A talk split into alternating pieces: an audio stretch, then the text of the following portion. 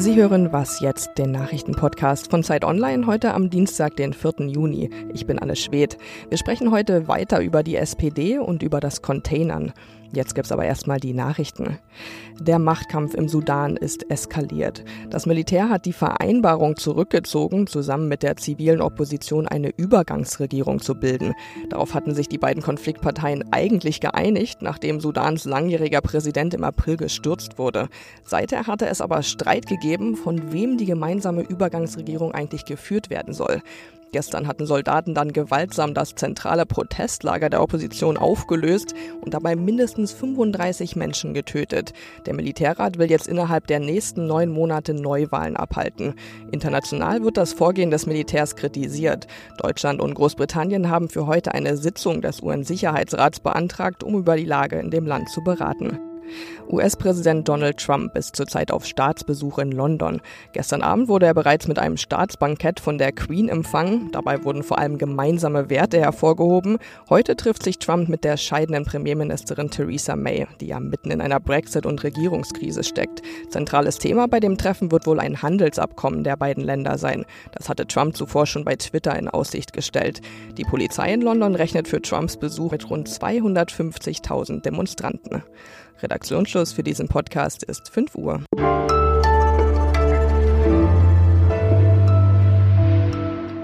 Hallo und herzlich willkommen an diesem Dienstag. Ich bin Monja Mayborg. Die SPD hat nicht einen neuen Vorsitzenden, sondern gleich drei. Manuela Schwesig, Malu Dreyer und Thorsten Schäfer-Gümbel sollen die Partei jetzt führen übergangsweise, nachdem Andrea Nahles ja am Sonntag ihren Rückzug als Partei- und Fraktionschefin verkündet hatte. Darüber spreche ich jetzt mit Lisa Kaspari aus der Politikressortleitung von Zeit Online. Hallo Lisa. Hallo ein Trio an der Spitze der Partei. Ähm, mich hat das überrascht. Gab es, glaube ich, in Deutschland auch noch nie. Ist das denn eine gute Entscheidung? Naja, das ist ja erstmal nur kommissarisch, bis ein neuer Parteivorsitzender gewählt wird. Und das hat den einfachen Grund, dass alle drei bisher Stellvertreter sind. Das heißt, wie in äh, Firmen auch, wenn quasi der Vorsitzende ausscheidet, der Chef ausscheidet, übernehmen erstmal die Stellvertreter. Und die drei haben es so dargestellt, dass sie es zu dritt machen, weil sie äh, sich gut kennen, sich vertrauen und alle drei äh, keine Ambitionen haben, den Job weiter als nur ein paar Monate zu machen und damit ein gutes Vertrauensverhältnis dafür da ist, jetzt erstmal organisatorisch alles zu klären. Machen wir einen Parteitag, wie bestimmen wir den neuen Vorsitzenden, gehen wir aus der großen Koalition raus und dann quasi Platz zu machen für den oder die, äh, die dann die Partei führen werden. Aber das heißt insgesamt, diese Aufgaben jetzt sind eher organisatorischer Natur. Es geht jetzt nicht für die drei darum, die SPD zu retten oder ja, irgendwie neu aufzustellen. Nee, das kann man ihnen auch glauben. Thorsten Schäfer-Gümbel wird ab Oktober einen neuen Job haben. Der hat seinen Abschied aus der Politik schon angekündigt. Der wechselt zur Gesellschaft für internationale Zusammenarbeit. Malu Dreyer hat immer gesagt, dass sie in Rheinland-Pfalz bleiben will. Manuela Schwesig hat durchaus Ambitionen. Allerdings ist sie ja erst seit kurzem Regierungschefin in Mecklenburg-Vorpommern und musste auch erst mal eine Wahl gewinnen, hat da eine starke AfD mit der sie kämpft. Das heißt, die hat jetzt verzichtet, würde aber vielleicht in ein paar Jahren nochmal zurückkommen. Mhm. Am 24. Juni, glaube ich, soll es ja da mehr Details geben, Einzelheiten, also wie der neue eben dauerhafte Parteichef oder die Parteichefin gewählt werden soll. Ist da schon irgendwas durchgesickert, auch zum Prozedere. Es gab ja da viele Ideen äh, von der Urwahl bis zur Doppelspitze. Nach der heutigen Pressekonferenz würde ich sagen, es ist relativ wahrscheinlich, dass es künftig eine Doppelspitze geben wird oder dass zumindest die Idee der Doppelspitze in der SPD sehr viele Freunde hat. Heiko Maas hat sich entsprechend heute geäußert, der Außenminister und Martin Dulig, der in Sachsen den Wahlkampf bestreitet. Und das würde auch Sinn machen aus der SPD-Sicht, weil man könnte mit einer Doppelspitze eben auch verschiedene Wählermilieus ansprechen. Ne? Also jung, älter, also jünger und flippiger vielleicht und dann erfahrener auf der anderen Seite, Ost-West, ähm, Frau oder Mann. Man könnte einfach verschiedene Milieus in der Partei damit besser ansprechen und dann vielleicht auch dadurch für die Wähler oder für mehr Wähler attraktiver werden. Und vielleicht auch unterschiedliche politische Richtungen, eher linker und ein bisschen konservativer? Ja, wobei man natürlich da aufpassen muss, dass man sich nicht gegenseitig dann irgendwie äh, kannibalisiert, ne? Und dann niemand mehr weiß, wofür die SPD steht. Das ist ja immer etwas, äh, was ja der SPD vorgeworfen wird, dass sie so beliebig sei. Wenn man jetzt einen Vorsitzenden hätte, der irgendwie sehr konservativ und wirtschaftsliberal ist und eine, die sehr links ist zum Beispiel, dann würde es ja gleich auch wieder totale Konfusion geben. Ähm, was auch nicht unwahrscheinlich ist, dass äh, der Parteivorsitz diesmal die Mitglieder darüber entscheiden, entscheiden dürfen, also dass es eine Art Mitgliederentscheid gibt. Auch da werden Stimmen laut und das würde quasi auch das Bedürfnis der SPD nach Erneuerung, nach mehr Beteiligung von unten ähm, natürlich entsprechen. Und wenn die Wahl dann erstmal organisiert ist, ähm, wer hat denn da Chancen? Hast du da irgendwas gehört? Ja, da geht es wild durcheinander im Moment. Auch in der SPD ist man sich nicht sicher, wer da antritt oder, oder wer überhaupt Chancen hätte. Ähm, man ist auch ein bisschen auf der Suche in der zweiten Reihe, wo denn frische Gesichter wären, die jetzt vielleicht nicht für die große Koalition und Langeweile stehen, sage ich mal. Und ähm, da gibt es den ein oder anderen Kandidaten. Juso-Chef Kevin Kühnert wird immer wieder genannt. Allerdings ist die Frage, ob er sich dieser äh, Höll, diesem Höllenritt, nenne ich es mal, stellen will und ob er da auch der Richtige für ist, die Partei zu einen, weil er ja dezidiert links ist. Ähm, und es gab die ein oder andere Überlegung, vielleicht auch mal in den Kommunen zu gucken, wo die SPD ja durchaus noch stark ist und den ein oder anderen Bürgermeister vielleicht freundlich zu überreden, zu kandidieren.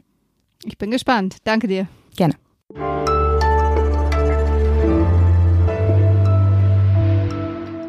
Und sonst so? Endlich ist Sommer. Zeit also für den See, für Eisessen und Freiluftkino. Aber leider auch Zeit für Mücken. In einigen badischen Gemeinden am Rhein ist die Zahl der Schnaken wohl zum Problem geworden. Der FDP-Bundestagsabgeordnete Christian Jung, der fordert deshalb, die Bundeswehr einzusetzen. Die Bundeswehr, wir erinnern uns, ist ja sonst für Dinge wie die Landesverteidigung und den Katastrophenschutz zuständig. Ich bin auch kein Fan von Schnakenstichen, aber aus der Ferne habe ich ein bisschen den Eindruck, dass da aus einer Mücke ein Elefant gemacht wird.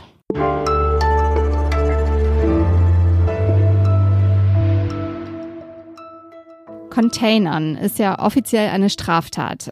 Viele Menschen sind aber der Meinung, dass es eigentlich was Gutes ist. Denn Lebensmittel zum Beispiel aus den Mülltonnen von Supermärkten einzusammeln, das kann man ja durchaus sinnvoll finden. Der Hamburger Justizsenator Till Steffen von den Grünen will das Containern jetzt in Hamburg legalisieren. Darüber spreche ich mit meiner Kollegin Juliane Frisse. Sie hat sich mit dem Thema beschäftigt. Grüß dich. Hallo.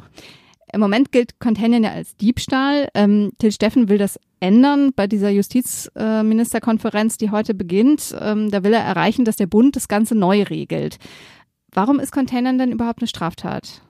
Also das erste Argument ist, du hast es gerade angesprochen, Containern ist Diebstahl, denn solange die Müllabfuhr die Mülltonnen noch nicht geleert hat, solange ist das darin befindliche weggeworfene Essen eben noch Eigentum vom Supermarkt und deshalb fordern Aktivisten auch, dass dieser Diebstahlparagraph, dass der geändert wird, so dass es eben äh, ja legal wird, Lebensmittel aus dem Müll mitzunehmen.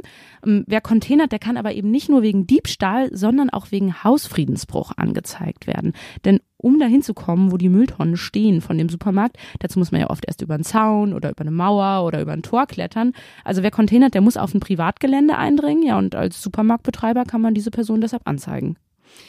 Steffen schlägt ja vor, entweder das Containern zu legalisieren oder die Geschäfte zu zwingen, die abgelaufenen Lebensmittel zu spenden. Ähm, ist das denn eine gute Idee? Es sind ja eigentlich zwei Ideen und äh, die zweite Idee, also dass Geschäfte Lebensmittel spenden müssen, die abgelaufen sind, die kommt besser an. In Frankreich ist das ja bereits seit 2016 auch gesetzlich vorgeschrieben für Supermärkte. Ja, und diesen Ansatz mit dem Spenden, das finden sowohl eine selbstcontainernde Aktivistin sinnvoller, die hat mit uns gesprochen, aber auch die Hamburger Tafel, die mit dem äh, Hamburger Abendblatt gesprochen hat, die findet das auch sinnvoller. Sie haben gesagt zum Thema Containern, sie möchten eigentlich nicht vorstellen, dass Bedürftige vor den Müllcontainern streiten, wer von ihnen, Zitat, die besten Brocken bekommt. Hm. Kann man denn sagen, wie viele Lebensmittel überhaupt verschwendet werden oder weggeworfen werden durch den Einzelhandel? Also Deutsche Geschäfte, die schmeißen jedes Jahr knapp 500.000 Tonnen Lebensmittel weg. Das klingt jetzt noch viel. Das ist ja auch viel. Aber wenn man die Lebensmittelverschwendung in Deutschland insgesamt betrachtet, dann sind es nur vier Prozent. Also echt eine kleine Minderheit. Ja, und das liegt vor allem daran, dass wir als Privatpersonen so viele Lebensmittel wegschmeißen. Bei uns zu Hause. Es macht wirklich über die Hälfte aller Lebensmittelabfälle aus. Aber auch in der Gastronomie oder in der Landwirtschaft landet mehr Essbares im Müll als in Supermärkten. Und welche Möglichkeiten gibt es sonst noch? Du hast es gerade schon gesagt, der Einzelhandel ist gar nicht das, das Einzige. Welche Möglichkeiten haben wir denn sonst noch, Lebensmittel ähm, ja, zu retten? Es gibt unglaublich viele. Also am wichtigsten ist wahrscheinlich bei sich selbst anzufangen. Äh, also zum Beispiel den Joghurt noch zu essen, der jetzt einen Tag über Mindesthaltbarkeitsdatum ist, aber noch total in Ordnung riecht und aussieht. Konsistenz ist okay, schmeckt irgendwie dann doch auch noch eigentlich ganz normal. Den einfach essen, den nicht wegschmeißen. Dann gibt's zum Beispiel eine App, mit der kann man Essen aus Restaurants bekommen bekommen zum verbilligten Preis, nämlich Essen, das eigentlich weggeworfen worden wäre. Und ähm, einen ganz interessanten Ansatz verfolgt ein Wirt in Stuttgart. Der hat ein Sushi-Restaurant, da gilt eigentlich All You Can Eat. Aber wer seinen Teller nicht auf isst, der muss für diesen nicht aufgegessenen Teller ein Euro Strafe zahlen. Hm. Und als der Wirt damit angefangen hat, da vor vor fünf Jahren ungefähr, da ähm, musste er sich oft noch erklären, warum er das macht. Und er sagt aber, bei seinen Kundinnen und Kunden wächst inzwischen das Bewusstsein, dass es sinnvoll ist, Lebensmittel nicht wegzuwerfen. Wow, radikaler Ansatz, aber finde ich spannend. Mhm. Danke dir. Und wie es mit den Containern weitergeht und ob es wirklich bald legalisiert wird, das erfahren Sie auf Zeit Online. Das war's für heute bei Was Jetzt. Sie können uns gerne schreiben mit Kritik, Lob oder Themenideen. Wir freuen uns über Post an wasjetzt.zeit.de. Tschüss.